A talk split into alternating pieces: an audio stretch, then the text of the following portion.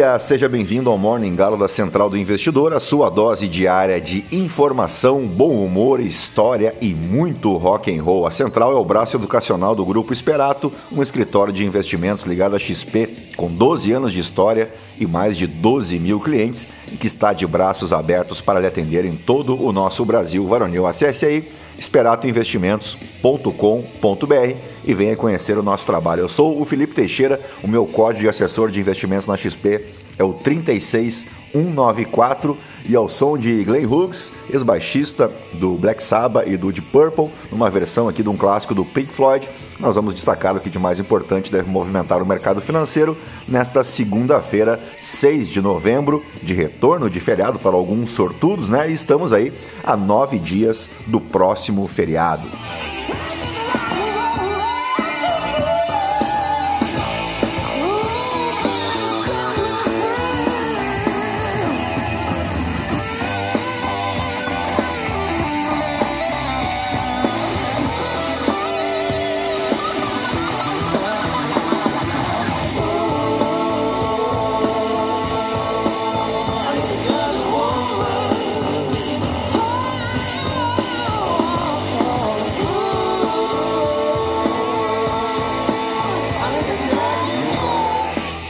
Muito bem, são 6 horas e 22 minutos, 17 graus aqui na Praia do Campeche, em Florianópolis. Troquei o barulho da obra pelo barulho dos pássaros aqui no sul da ilha de Floripa. Hoje é Dia Internacional para a Prevenção da Exploração do Ambiente em Tempo de Guerra, criado pelo ato da Assembleia Geral da ONU, com o intuito de criar normas ao meio ambiente quando um país está em guerra. Também é dia do saxofonista, numa evocação à data de nascimento do inventor do instrumento, o, belga Adolf Joseph Sax, que nasceu em 1814 e morreu em 1894. Ele, em 1840, em Paris, criou o saxofone a partir da ideia de adaptar uma boquilha semelhante à do clarinete a um ophicleide, o Adolf Sax nasceu então em 6 de novembro de 1814 em Dinant, na Bélgica, e a invenção do saxofone ocorreu em meados do século XIX, quando ele trabalhava para aperfeiçoar instrumentos de sopro que já existiam. Ele combinou elementos de diferentes instrumentos, como o clarinete e o oboé, para criar um novo instrumento de metal que tinha uma sonoridade única. E o saxofone foi patenteado por ele, Adolf Sax, em 1846. O saxofone é um instrumento versátil que se tornou parte fundamental da música em muitos gêneros, incluindo o jazz, a música clássica, o rock e a música popular. A sua gama de timbres e a capacidade de se adaptar a diversos estilos musicais fizeram do saxofone um dos instrumentos mais icônicos da música moderna. E agora sim, depois de embevecer vocês com tanto conhecimento, vamos direto ao que interessa. Mas antes, se você gosta do conteúdo aqui da Central, nos ajude compartilhando, indicando o nosso podcast para um amigo, para uma amiga, para somar aos mais de 1.500 ouvintes diários que não se misturam com a gentalha. Você pode me seguir também lá no Instagram, no Felipe ST. Aproveita para curtir o nosso podcast, avaliar a gente com as cinco estrelas e participar do nosso Morning Galo através da caixinha de perguntas. O que você achou deste episódio? Dá uma força aí, né, para quem ouve pelo Spotify. Aproveita para deixar a tua crítica, a tua sugestão Pode ser bem sincero aí no teu feedback, tá legal? Dito isso, é isso aí, gentalha, gentalha, gentalha. Uh, vamos trocar a trilha aqui para algo mais animado. Vamos ver o que, que temos aqui. Vamos ao som do rei Roberto Carlos e vamos operar.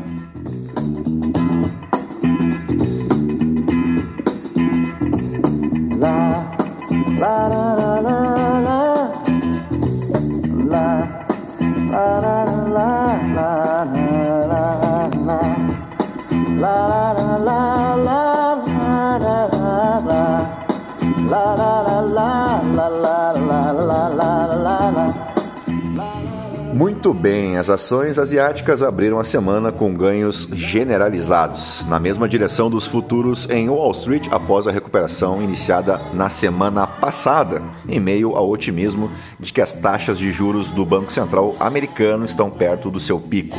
O petróleo Brent vai subindo 1,6%.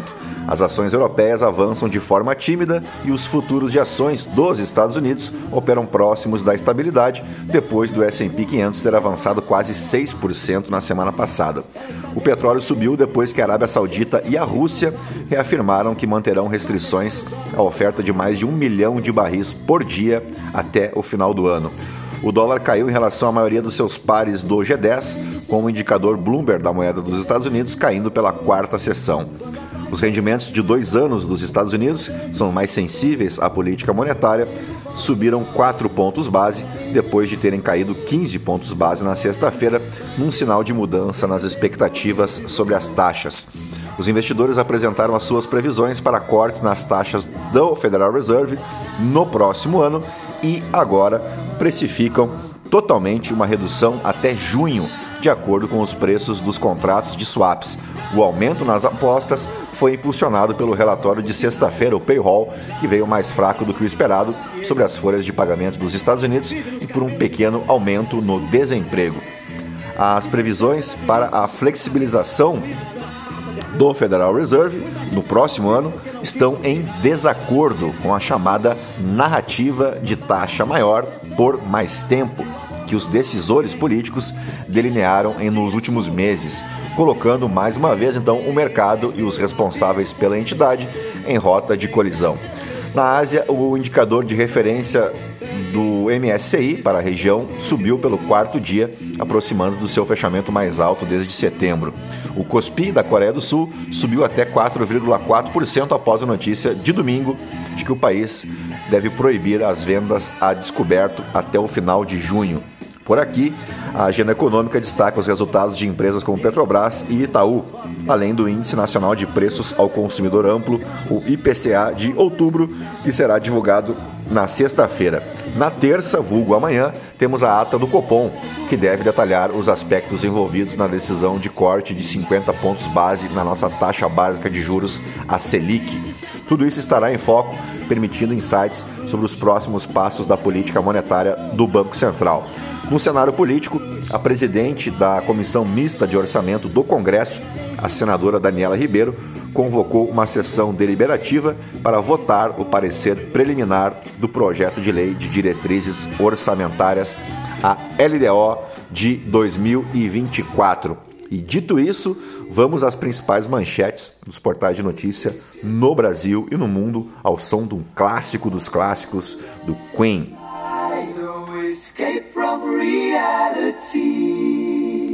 Open your eyes, up to the skies and see. I'm just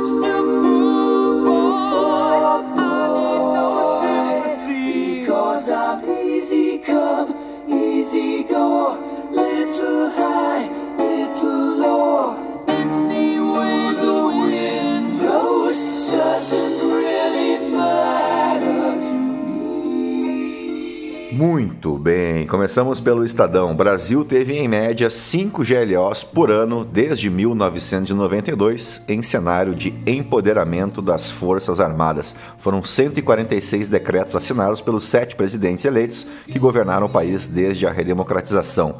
Fernando Henrique Cardoso e Lula são os recordistas no acionamento aos militares. 413 mil imóveis começam a segunda-feira sem energia em São Paulo. Veja o que diz a Enel. Temporal derrubou 346 árvores só nos parques de São Paulo. Veja no mapa quais foram os mais afetados. Janja quer gabinete formal no Palácio do Planalto. Abre aspas, a primeira-dama dos Estados Unidos tem Janja tem poder de veto e interfere no governo, e você sabe quem é que vai pagar pelo gabinete da Janja, né? Você, eu, nós, na é verdade? Vamos adiante? PT formaliza apoio à massa em disputa contra Milei na eleição da Argentina. Pesquisa da Atlas indica Javier Milei com 52% e Sérgio Massa com 48%. The Economist, a economia mundial desafia a gravidade com otimismo exagerado. Ricos levam o mercado de luxo à exaustão e fortalecem a economia dos Estados Unidos. Porque o mundo vive a maior onda de conflitos em décadas. Leia a coluna de Oliver Stunkel. Questões do Enem foram da criação do Estado de Israel a Simone Biles. Veja os temas. Diniz será mais ouvido e se junta aos técnicos campeões da Libertadores. Veja a lista. Técnico consolida um novo jeito de jogar futebol com a conquista do Fluminense. Aliás, grande, né, um grande abraço aí, parabéns aos tricolores das Laranjeiras pelo título inédito né, da Libertadores da América. Confesso que torci bastante pelo Flusão no sábado, então parabéns a todos aí pelo título que é histórico e inesquecível, né?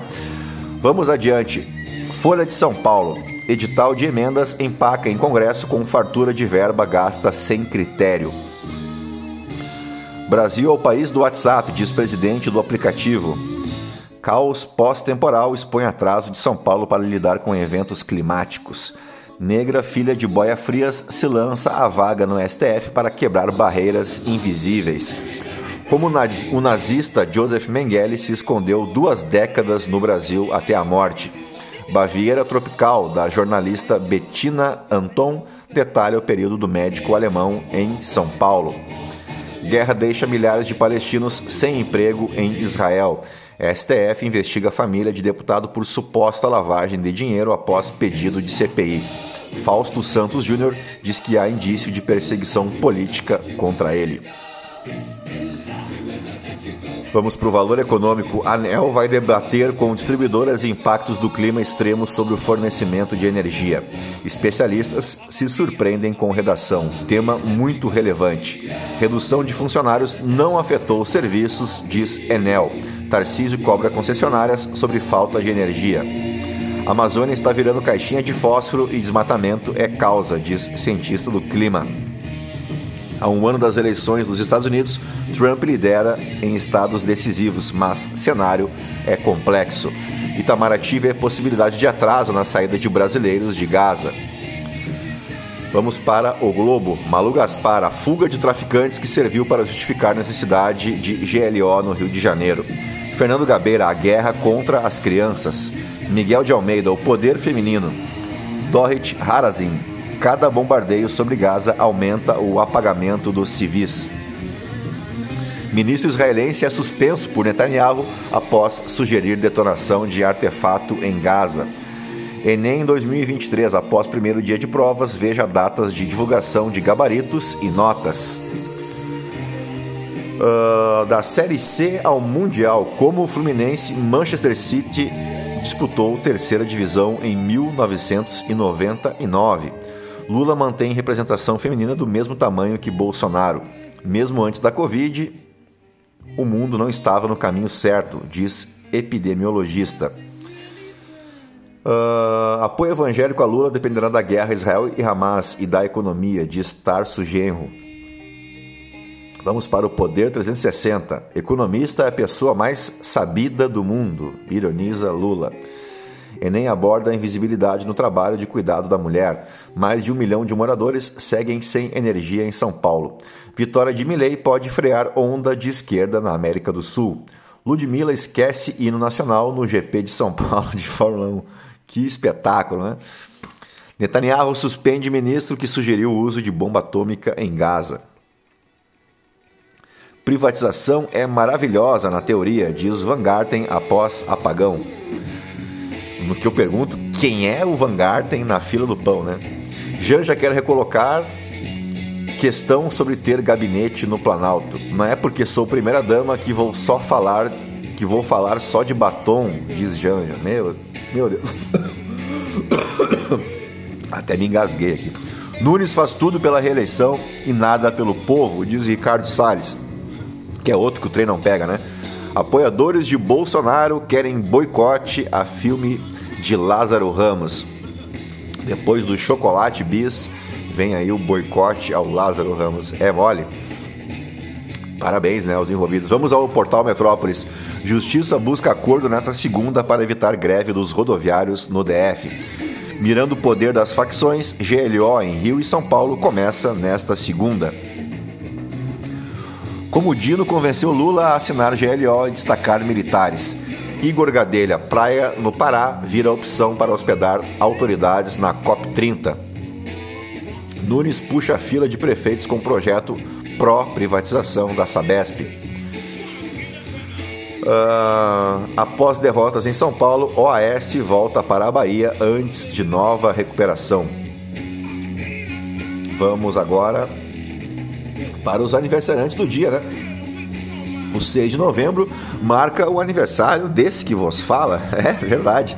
Completo hoje 42 anos de idade uh, e quem também faz aniversário hoje é o Coroné Ciro Gomes, né? Mas o mais legal mesmo desta data, muito mais legal do que o meu aniversário, é que em um 6 de novembro, acho que de 2021, morria o ex-ator Guilherme de Pádua, aquele verme né, desprezível que assassinou a atriz Daniela Pérez lá no, no início dos anos 90.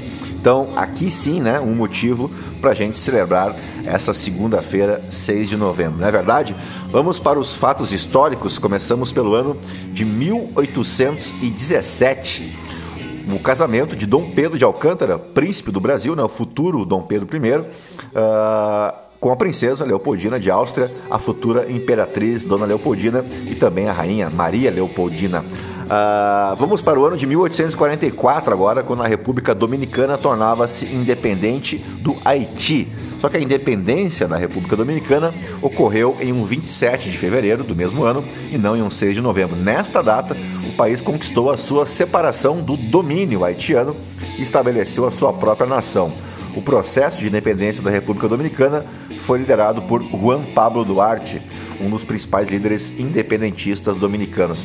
Durante o início do século XIX, a ilha de Hispaniola, que atualmente é dividida entre o Haiti e a República Dominicana, estava sob o controle do Império Espanhol, como você bem sabe. No entanto, após a ocupação francesa e a revolta bem-sucedida dos escravos haitianos, liderada por Toussaint Louverture, e depois por Jean-Jacques Dessalines, a, a, parte oriental da ilha, né, que agora é a República Dominicana, foi anexada ao recém-independente Haiti em 1822, 22 anos antes, portanto.